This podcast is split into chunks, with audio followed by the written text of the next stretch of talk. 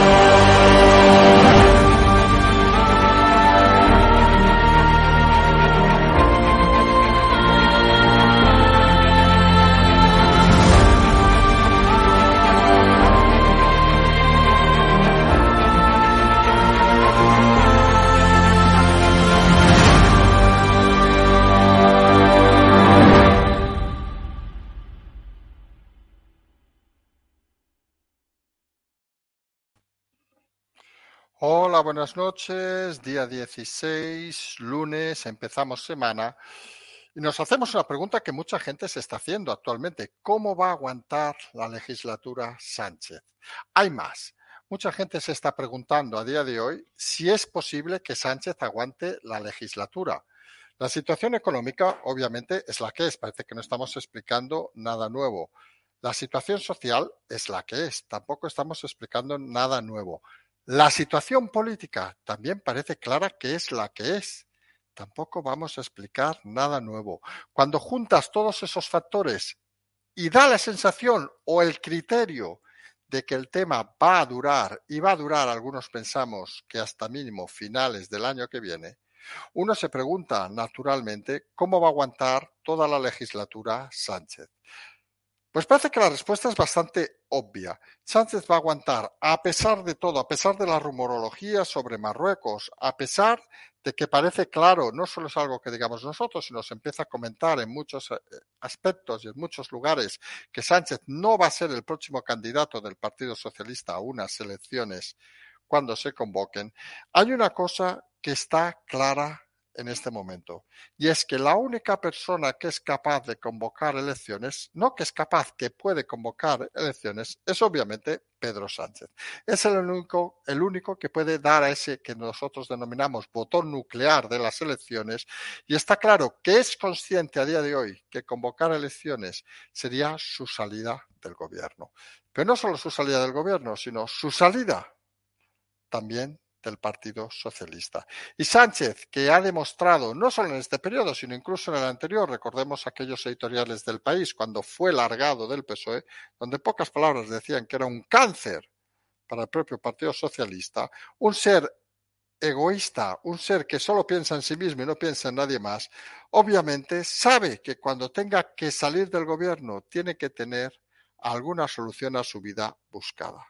Él lo hemos dicho en muchas ocasiones, él le gustaría tener una proyección internacional, vamos a decirlo así de claro, porque él es consciente que en España ha quedado totalmente vetado incluso por el Partido Socialista a iniciar cualquier recorrido. No hace falta decir que nadie ve a Sánchez sentado en un escaño como diputado raso en una legislatura.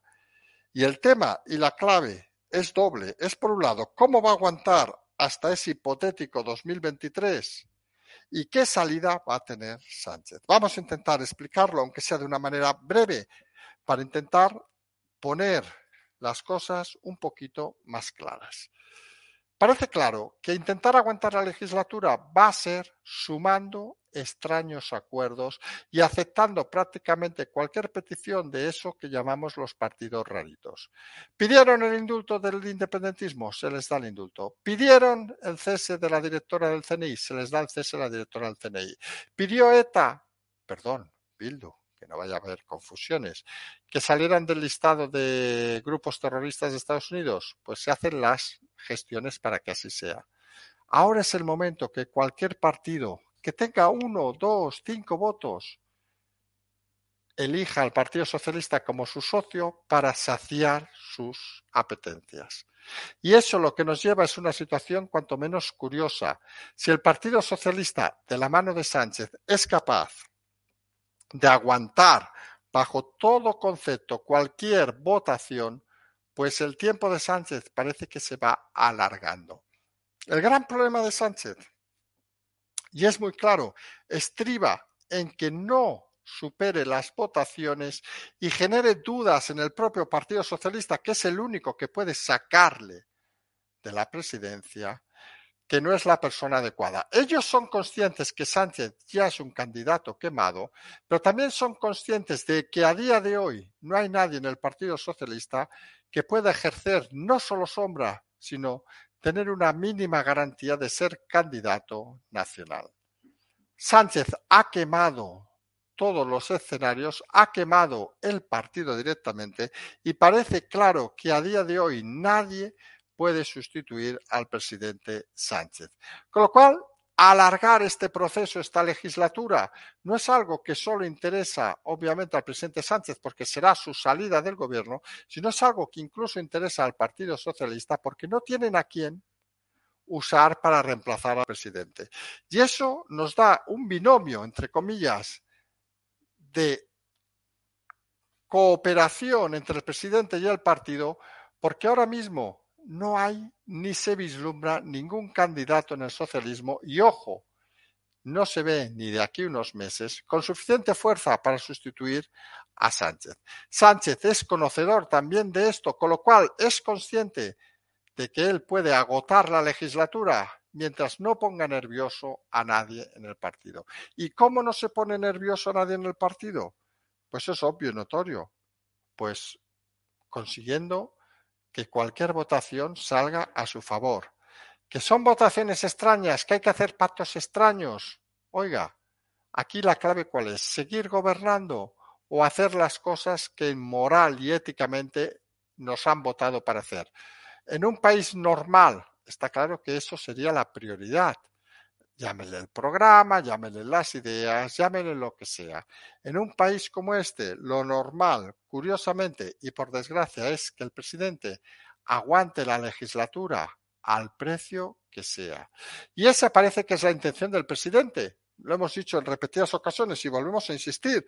Aguantar al máximo, apurar al máximo hasta finales de año del 2023, no de este año, transitar incluso por las elecciones andaluzas, que pueden ser otro nuevo fracaso y que pueden servir de lanzamiento para alguna plataforma desde el PSOE que empiece a crispar sobre la necesidad de que Sánchez aguante todo este periodo, pero cualquier movimiento va a venir desde ahí. Ya puede ganar las elecciones el PP, ya puede subir Vox de Macarena Olona en Andalucía, ya puede pasar cualquier cosa. Bueno, incluso desaparecer Ciudadanos, lo cual tampoco sería ninguna novedad, pero que nada de eso va a hacer mover a Sánchez de su asiento. Las ha pasado peores y tiene claro que eso no es suficiente para moverle del escenario.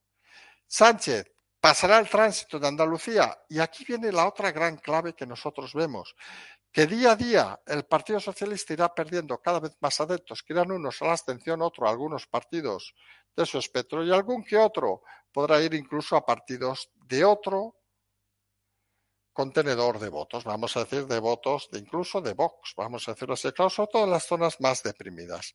El populismo entra para sustituir a cierta parte del socialismo, del socialismo, digamos, más radical, vamos a decirlo así. Y el partido es consciente de que dejar, y aquí es la derivada más complicada de entender, dejar a Sánchez gobernar hasta finales del 2023 es reducir el partido cada día un poquito más hasta llegar a un extremo donde podría incluso seguir el modelo francés. Esa es la gran duda actualmente en el Partido Socialista. No tenemos candidato para sustituir a Sánchez. Sánchez está quemado y con candidato quemado y sin candidato futuro, parece que la mejor elección del Partido Socialista en este momento es aguantar al candidato quemado el máximo tiempo posible. La gran duda por su parte es que si aguantar a ese candidato hasta el periodo que él quiere aguantar, finales del 23, con la condición de que no sería candidato, va a suponer un claro derrumbe del Partido Socialista en unas hipotéticas elecciones y va a significar también que el Partido Socialista pueda seguir las cifras del Partido Socialista francés, los resultados del Partido Socialista francés. A todo eso, el escenario parece que sirve para que otros partidos no refuercen, vamos a decirlo así, claro, su identidad. Estamos pensando en el PP de Fijó, pero sí que para el Partido Popular, en este caso, parece cada vez más claro que está derivando hacia un centro cada vez más definido y que está derivando además hacia una posición donde el PP ya no pierde votos, como era el caso con Casado, donde recordemos, Casado era una máquina de perder votos, aunque él todavía esté pensando por qué lo han echado, y el PP de fijo es una máquina no de ganar votos, y ese es un detalle importante, no es una máquina de estar estable. El PP, que recordemos, parece también es consciente de ese nuevo calendario electoral que nos llevaría a finales del 2023, ya ha tomado la resolución o la directa, llámenle como quieran, de intentar ir a un ritmo pausado para tampoco quemar a su candidato en estos meses que vienen. Sus movimientos incluso en Génova parecen cada vez más lentos, incluso en el Congreso parecen cada vez más lentos. Parece que llega el verano, el caluroso verano, donde algunos parece que tienen mejor a bien descansar que pensar exactamente en qué actividad van a realizar los próximos meses. Y en esa situación, pues la gente, digámoslo claramente, empieza a estar muy cansada. La gente está cansada de la situación actual, la situación económica, como hemos dicho, empieza a ser cada vez más inestable, la situación económica empieza a complicarse cada vez más y al final afecta, como hemos dicho en repetidas ocasiones, más la economía que la propia pandemia. Sánchez va a intentar aguantar, aunque sea el hundimiento total de la economía e incluso de una parte social importante, que ya iba a decaer solo con la asignación del propio Estado español, pero que parece que en una coyuntura internacional cada vez peor puede tener una caída todavía más brusca. Mientras Sánchez, recuerden, pase lo que pase en economía, no va a cesar de su cargo y la clave está en que quien vaya a cesar, cesar a Sánchez es el propio partido y hasta que el partido no tenga candidatos, parece que no va a haber ningún movimiento directo a ese cambio. Vamos a seguir analizando toda esta semana estos movimientos. Recordemos que hoy y mañana es festivo en diversas localidades de España, con lo cual la vida política se ha reducido un poco, pero el miércoles creemos que la intensidad volverá con fuerza y nosotros vamos a estar allí para intentar seguir explicando las cosas. Como siempre decimos, simplemente seguimos. Thank you.